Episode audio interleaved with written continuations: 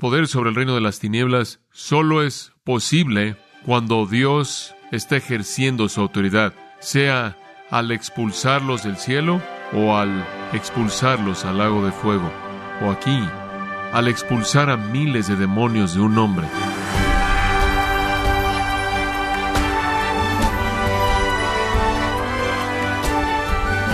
Le damos las gracias, estimado oyente, por acompañarnos en Gracia a vosotros con el pastor John MacArthur. Un expresidente y fundador de los Estados Unidos quiso quitar los milagros de los evangelios para que fuera más aceptado por los incrédulos. Pero, ¿acaso no son los milagros una parte esencial del ministerio de Jesús? El día de hoy, el pastor John MacArthur, en la voz del pastor Luis Contreras, nos enseñará el significado y la importancia de los milagros de Jesús en la serie Jesús sobre todo, en gracia a vosotros. Los judíos no se acercaban a una tumba por temor a contaminarse por un cuerpo muerto. Pero este es un área gentil, obviamente este es un hombre gentil. ¿Qué está haciendo en las tumbas? Bueno, él vive ahí, versículo 3, que tenía su morada en los sepulcros. Él moraba en las tumbas.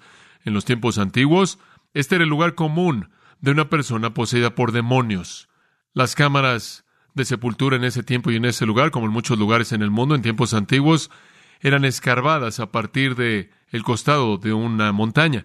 Usted los puede ver en varios lugares en el mundo, inclusive en la actualidad. Inclusive ahí en la ciudad de Gerasa hay una villa moderna llamada Cursi. Esa villa está ubicada cerca de algunos de los montes y algunos de los riscos, en donde usted todavía puede ver estas tumbas abiertas, en donde colocaban a cuerpos muertos. Aquí hay un hombre que está más cómodo con los muertos de lo que está con los vivos.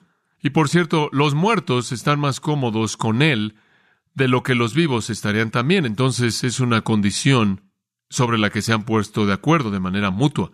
Él es definido como alguien que tenía un espíritu inmundo. Eso es simplemente un término para un demonio que es más descriptivo. Un ángel caído llamado un demonio, de manera clara se refiere a demonios, porque el hombre es designado como un hombre poseído por demonios, ahí en el versículo 18.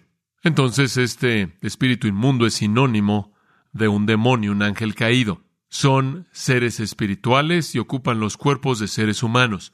Son inmundos, todos ellos son inmundos, todos ellos.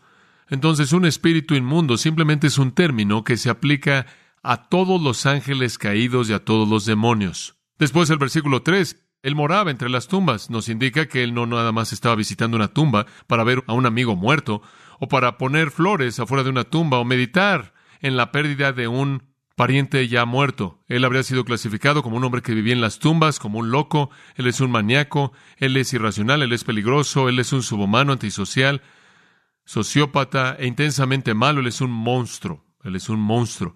Lucas añade, simplemente para empeorar las cosas, que nos había vestido por mucho tiempo, lo cual nos lleva a concluir que él no solo estaba desnudo y expuesto a los elementos de el frío y el calor, había un calor muy fuerte y noches muy frías, especialmente en el tiempo del invierno, el cual sería este tiempo, pero él era un hombre pervertido.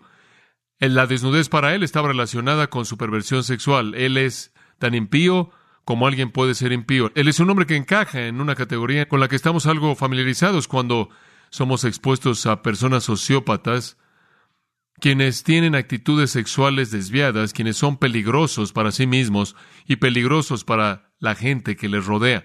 Este es el tipo de hombre que, aunque mucho peor, encaja en la categoría de un Carlos Manson o algún otro tipo de homicida en serie de una naturaleza aterradora, lo cual, por cierto, estoy convencido, si fuera diagnosticado apropiadamente, es el resultado de posesión demoníaca, y no puede ser explicado diciendo que cuando fue un niño pequeño su mamá lo encerró en el closet sin comer. La desnudez, por cierto, es una perversión, y esa es la razón por la que Lucas la añade. Es una perversión, usted ¿Se acuerda de que cuando Adán y Eva pecaron, lo primero que hicieron fue ¿qué? Hacer algo para cubrirse a sí mismos. Y después Dios ayudó al reemplazar su cubierta temporal con una cubierta permanente. El Nuevo Testamento nos manda no solo vestirnos, sino a vestirnos de manera apropiada, ¿no es cierto? Con pudor y modestia. La desnudez es una señal de gran maldad, es una señal de perversión, de perversión sexual. De hecho, en la ley levítica, descubrir la desnudez de una persona era un eufemismo para el pecado sexual. En Apocalipsis 3:18 dice la vergüenza de tu desnudez. Entre más desnuda se vuelve una persona, más vergonzosa es. Usted comienza con un vestido modesto, apropiado, y sigue moviéndose más y más hacia la vergüenza. Bueno, este también es un ser humano muy, muy raro, miserable. Él también es caracterizado por fortaleza sobrenatural. Versículo 3 nos dice que nadie podía atarlo ya, lo cual significa que habían tratado de hacerlo en el mundo antiguo. Lo único que hacía con un maníaco como este era refrenarlo. Eso no está muy lejos del pasado distante. Me acuerdo que no fue hace muchos años atrás, antes de que se usaran medicamentos, drogas para adormecer la mente, a la gente se le colocaban chalecos de fuerza y se colocaban en celdas acolchonadas para que lo único que pudieran hacer era golpearse y ni siquiera dañarse a sí mismas porque estaban, por así decirlo, rebotando en una especie de paredes acolchonadas por colchones. Así ha sido a lo largo de toda la historia humana. Antes del advenimiento de las drogas que adormecen la mente o quizás en el siglo pasado, sustancias que convertían a la gente en zombies, esto es lo que hacían. Los restringían. Y los restringían porque eran peligrosos. Eran tan antisociales como peligrosos, como para ser mortales. Este hombre encajaba en la categoría de un sociópata, de un asesino en serie, si se salía y hacía lo que él quería hacer. ¿Quién sabe a quién había lastimado? ¿Quién sabe a quién había matado? Él era aterrador, era peligroso, era una amenaza horrenda.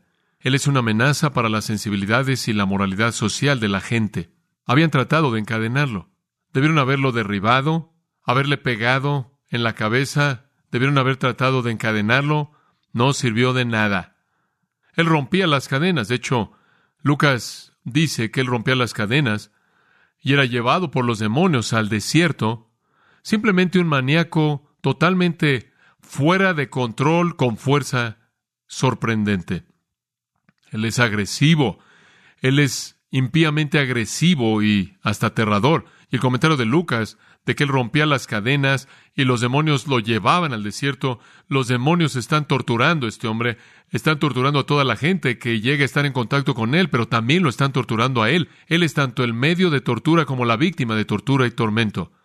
El versículo 5 tristemente dice, constantemente, constantemente noche y día él estaba gritando entre las tumbas y en los montes e hiriéndose con piedras. Entonces él no duerme, él no descansa, él está entrando y saliendo de las tumbas, entrando y saliendo de los montes, siendo llevado al desierto por los demonios, atormentado. Este es un infierno viviente, esta es una probada del infierno, completamente sujeto al poder y la presencia demoníacas. Nada bueno, no queda nada, no hay escape, no hay descanso, no hay sueño. Este es el infierno. Y buscando alivio, él toma piedras y sin éxito alguno intenta quitarse su propia vida. Se corta su carne con piedras que tienen la intención de cortar. El hombre hace de monstruos modernos pervertidos como Carlos Manson verse como Boy Scouts. Él está tan sujeto a los demonios que ni siquiera su propia personalidad es vista. Él está más en casa con los muertos que con los vivos, y él es una amenaza a los vivos una amenaza seria. De hecho, él es una amenaza tal que en Mateo 8:28 dice que nadie pasaba por ahí porque él era tan, y la palabra es violento, violento. Simplemente recuerde esto, si es tan amable, si usted tomara una encuesta de la comunidad local y les preguntara a los vecinos a quién le gustaría ver que se mudara, sería él, ¿no es cierto? ¿No cree? Digo, si usted tuviera la opción entre que él se mudara y Jesús se fuera, ¿a quién escogería? Veremos más adelante a quién escogieron. Él es violento, mortal, con una fuerza sobrenatural, pervertido, desviado. No hay nadie como este hombre en las Escrituras, nadie. Porque Satanás normalmente no opera de esta manera. Él se disfraza a sí mismo como qué? Ángel de luz. A él le gusta ir a la iglesia con un traje gris. Le gusta sentarse en una banca. Le gusta estar detrás de un púlpito, le gusta enseñar en un seminario. Eso es lo que le gusta hacer. Se disfraza a sí mismo como ángel de luz. Entre más se puede acercar al cristianismo, entre más se puede acercar a la verdad y desviar a la gente del cristianismo y desviar a la gente, más feliz es él. Él está a cargo de una operación clandestina. Solo de manera ocasional usted ve esto. Y lo vemos de vez en cuando en nuestro mundo, ¿no es cierto? Estas personas pervertidas, desviadas, que llamamos monstruos, que hacen cosas que van más allá de la comprensión para la gente normal. Satanás normalmente no opera de esta manera.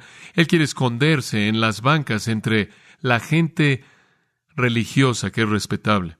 Bueno, este hombre se sienta ahí en el monte, en una de las tumbas, y él ve estas pequeñas barcas siendo amarradas y se da cuenta que tiene algunas víctimas nuevas, algunas personas que no son de ahí de donde vive. Ellos no saben que usted no debe ir ahí. Usted no debe estar en ese lugar. Él los ve amarrando las barcas en la costa y saliendo de las barcas y caminando ahí por la playa y seguro que estaban cerca de Jesús debido a que él era el líder. Entonces él probablemente comenzó con su acercamiento normal. Este hombre sale corriendo por el monte, gritando con un grito demoníaco, listo para atacar y matar y dañar. Y después, de pronto, cuando él llega donde él puede ver quién está ahí, el versículo 6 dice, cuando vio, pues, a Jesús de lejos. Oh, él simplemente vio a alguien que había conocido por miles de años. Dice usted, bueno, ¿cómo sabía él que era Jesús? Un demonio es un espíritu. ¿Cómo sabía que era Jesús? ¿Cómo reconoció a Jesús? La noticia ha corrido entre los demonios. Hay una red de demonios. ¿Qué cree usted que Jesús ha estado haciendo durante los últimos dos años? Confrontando al reino de las tinieblas, echando fuera demonios. Las noticias corrieron. Las noticias salieron probablemente, probablemente salieron por la red espiritual rápidamente que Jesús había dejado Capernaum e iba a algún lugar. Y debido a que no son omniscientes, no lo habrían sabido hasta que se apareció Él. Fuera cual fuera el mecanismo de reconocimiento, él vio a Jesús. Lucas añade que cuando vio a Jesús, él gritó en terror. Y esa fue la respuesta estándar que operaba. Cuando Jesús apareció en una sinagoga y hubieron demonios en la congregación sentados en las bancas, por así decirlo, en la gente respetable, cuando Jesús estuvo ahí, usted recuerda que los demonios gritaron debido a que su temor abrumó su capacidad de esconderse. Y después él hizo algo sorprendente. Él dijo, se postró delante de él. Hombre, ahora él está sujeto no por cadenas, sino por mero terror. El hombre se colapsa. Él no sabe qué está pasando. Pero el demonio lo derribó y lo llevó a sus rodillas. El hombre no tiene interés en adorar a Jesús, pero el demonio sí, los demonios sí tienen interés. Cuando dice, cuando vio pues a Jesús de lejos, corrió y se arrodilló ante él. Él está apresurándose por llegar a Jesús, no para dañarlo, sino para postrarse. Es la palabra proscuneo en el griego, significa adorar, para demostrar sumisión, para mostrar respeto a uno mayor que usted. Nadie podía hacerlo postrarse, nadie podía refrenarlo, nadie podía controlarlo.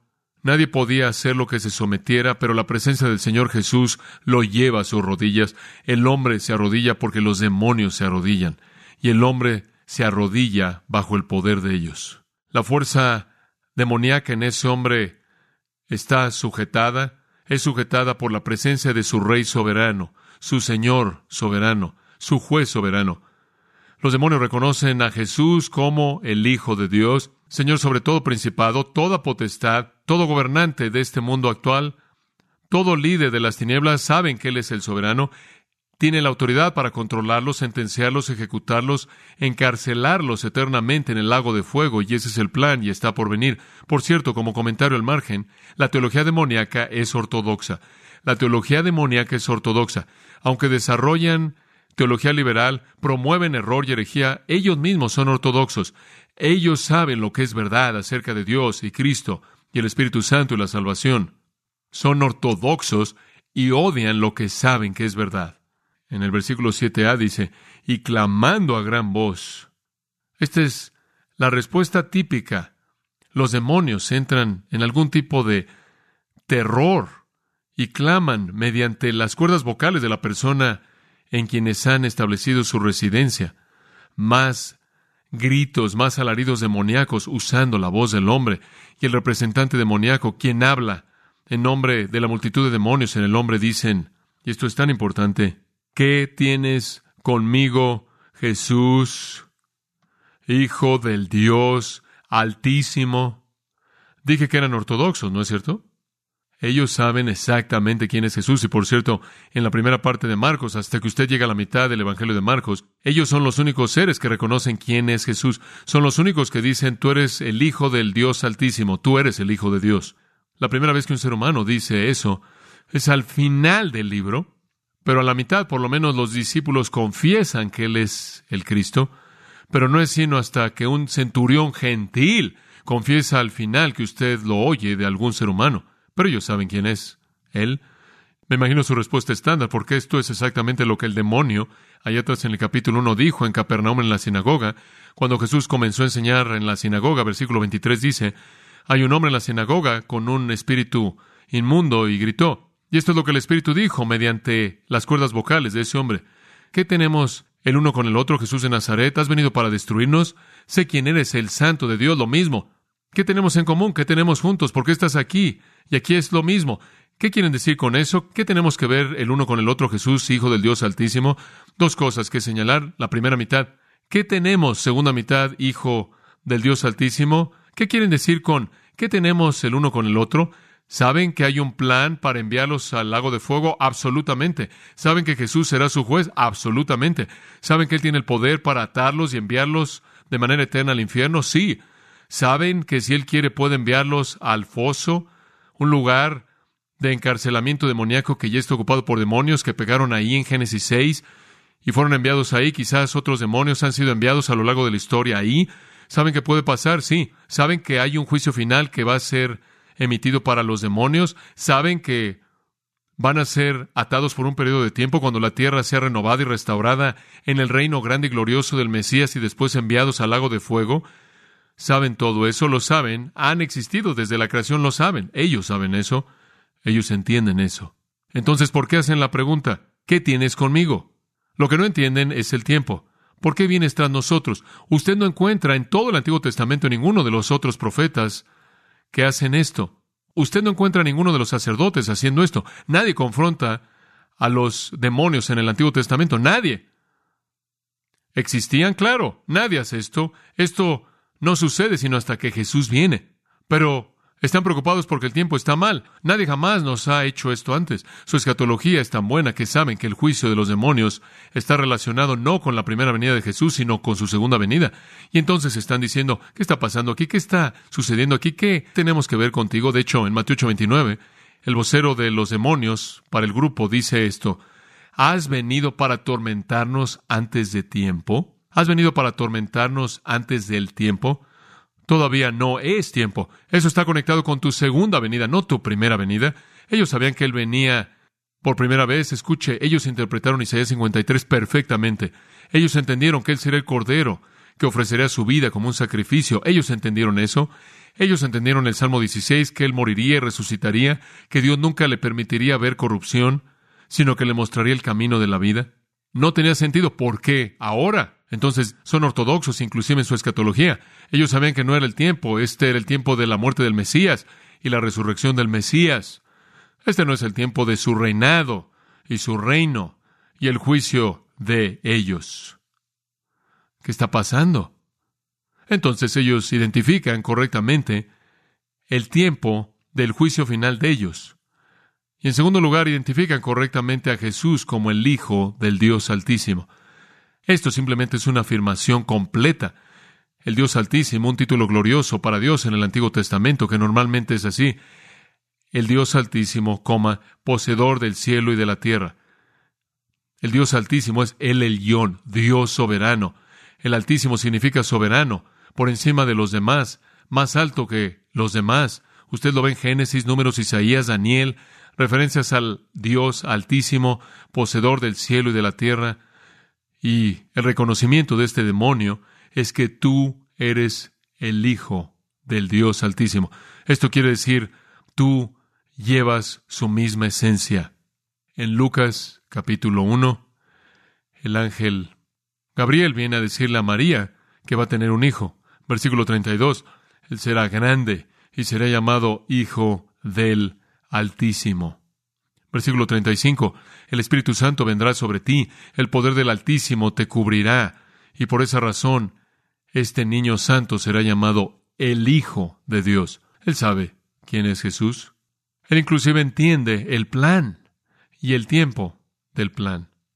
Él ha tenido libertad junto con todos sus colegas demonios en esta vida, y a partir de esa vida, destrozando la región, trayendo daño corporal y trayendo daño y probablemente inclusive matando a gente. ¿Qué es lo que Jesús está haciendo ahí ahora? Por cierto, en el tercer capítulo de Marcos, en el versículo 11 dice, cuando el espíritu inmundo lo vio, se postraban ante él y gritaban, tú eres el Hijo de Dios. Ese no fue un acto de arrepentimiento. Los demonios no se pueden arrepentir. Son inmundos y lo serán para siempre. Ese fue un reconocimiento de la realidad de quién es Él. Ahora de regreso a la historia en el capítulo 5. Aquí está este sociópata raro, monstruoso, a los pies de Jesús, sometido, al mismo tiempo gritando en temor. Y al final del versículo 7, él dice, Te conjuro por Dios que no me atormentes. ¿A ti no te ha molestado atormentar esa alma pobre? No me atormentes a mí, basanismos es torturar. El peor tipo posible de experiencia, ser torturado. ¿Por qué dice él no me atormentes? Porque en Lucas 8:31 dice que él le pidió a Jesús que no lo mandara ir al abusos. No me envíes al foso. No me encarceles en el foso, el abismo, el lugar de los demonios encarcelados. Abuso realmente significa el foso sin fondo, el foso sin fondo. Es usada cuatro veces en el libro de Apocalipsis. No me envíes a ese lugar, no me envíes al lugar, por así decirlo, de encarcelamiento, la especie de vestíbulo del lago de fuego. Ahí es donde el Señor fue, los demonios que pecaron en Génesis 6. Eso es lo que dice en 2 de Pedro 2, 4 y Judas 6 y 7, que los ángeles que no guardaron su primer condición fueron atados y están ligados en ese lugar de encarcelamiento hasta que finalmente sean enviados al lago de fuego. Y yo creo que han habido otros demonios añadidos a ese lugar a lo largo de los años, porque esos demonios de Génesis 6 fueron atados en cadenas eternas, nunca van a salir de ahí. Pero en el libro de Apocalipsis nos dice que durante el tiempo de la tribulación va a haber demonios liberados de ese lugar. Entonces hay algunos que han sido colocados ahí, que serán liberados para añadir a la fuerza de poder demoníaco durante el tiempo de la tribulación. Pero este grupo de demonios, a través de su vocero, le rogaron a Jesús a que no los enviara al abusos, al foso. Están muy felices en donde están, causando destrozos en un área gentil. Y podré añadirle, para su información, este tipo de posesión masiva demoníaca encaja con el ambiente gentil, lleno de ídolos, lleno de religiones falsas, lleno de estar expuestos al reino de las tinieblas en su punto más amplio. Entonces, ese es su ruego. Porque Jesús estaba diciendo, sal del hombre, tú espíritu inmundo. Por favor, no nos envíes al foso. Ahora voy a detenerme ahí y solo voy a decir esto. Aquí usted ve el poder devastador, destructivo de los demonios, el poder de Satanás. No se engaña acerca de Satanás. No siempre es así de abierto, no es siempre así de descarado, pero hay suficientes personas que se aparecen en la sociedad como esta para entender esa conducta, ¿no es cierto? ¿De qué otra manera usted puede explicar a un Carlos Manson? ¿De qué otra manera puede usted explicar a un Daumen? ¿De qué otra manera puede explicar a alguien que mata de manera incansable y come a las víctimas? ¿Cómo explica usted eso? Eso no es desviación psicológica, eso es posesión demoníaca. Tenemos suficiente de eso para entender que está ahí. Inclusive usamos la palabra monstruos, maníacos. Se nos acaban los adjetivos para describir a gente como esa cuyas vidas han sido literalmente han sido apoderadas por demonios, como dije, esa es la excepción, no la regla. Normalmente les gusta aparecerse en situaciones religiosas, esconderse detrás del clero y maestros y líderes religiosos devotos, pero su poder es feroz, mortal, destructivo e inclusive poder condenador. Entonces la escena de apertura es la escena del poder de los demonios. La vamos a llamar el poder destructivo devastador de los demonios. Pero en el versículo 8 hacemos una transición a otro tipo de poder, el poder liberador de la deidad, el poder liberador de la deidad. Y este demonio vocero y estos demonios que están ahí en multitud en este hombre, ellos conocen el poder que el Hijo de Dios ejerce y saben que es un poder mayor que el de ellos. Como dice las Escrituras, mayor es el que está en vosotros que el que está en el mundo. Y ellos saben que Jesús vino para destruir las obras del diablo. Ellos saben que vino para aplastar la cabeza de Satanás, para juzgar a Satanás y a su dominio entero. Ellos saben eso.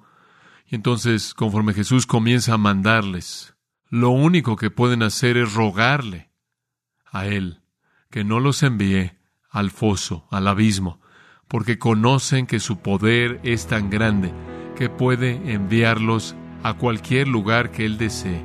Lo único que pueden hacer es rogar por un tipo de misericordia. Podría pensar usted que los enviaría al abismo porque eso se desharía de ellos. Ahora, ¿no sería el mundo un mejor lugar si unos cuantos miles de demonios no estuvieran aquí? Pero Él no lo hace porque realmente no son los demonios del diablo, son los demonios de Él. Y como todos los demonios y como Satanás mismo, Satanás es el diablo de Dios. Funcionan dentro de los propósitos y los parámetros del diseño de Dios para cumplir propósitos divinos. Veremos eso desarrollándose cuando veamos el poder liberador de la deidad la próxima vez.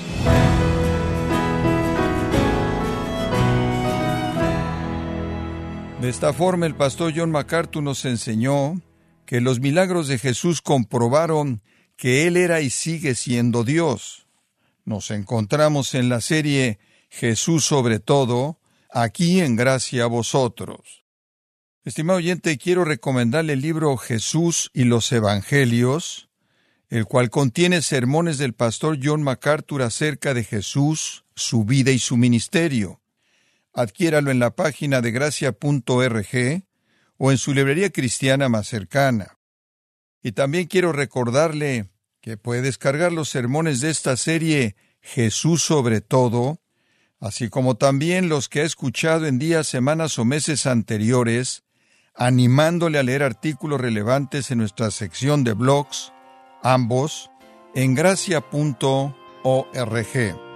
Si tiene alguna pregunta o desea conocer más de nuestro ministerio, como son todos los libros del pastor John MacArthur en español, o los sermones en CD que también usted puede adquirir, escríbanos y por favor mencione la estación de radio por medio de la cual usted nos escucha en gracia a vosotros. Es importante conocer no solo el país y ciudad de donde usted nos escucha, sino también la radio. Para quienes contactan nuestro ministerio por primera vez, pueden solicitar una copia del mensaje de promoción sin costo alguno, un mensaje por oyente únicamente. Si usted vive en los Estados Unidos o Puerto Rico, escríbanos a Gracia Vosotros, P.O. Box 4000, Panorama City, California 91412 o puede escribirnos a través del siguiente correo electrónico radio arroba Esto ha sido todo por hoy y queremos agradecerle su sintonía de lunes a viernes. En nombre de John MacArthur y del personal de este organismo, invitándole para que nos acompañe en la próxima edición y así juntos continuar desatando la verdad de Dios un versículo a la vez en gracia a vosotros.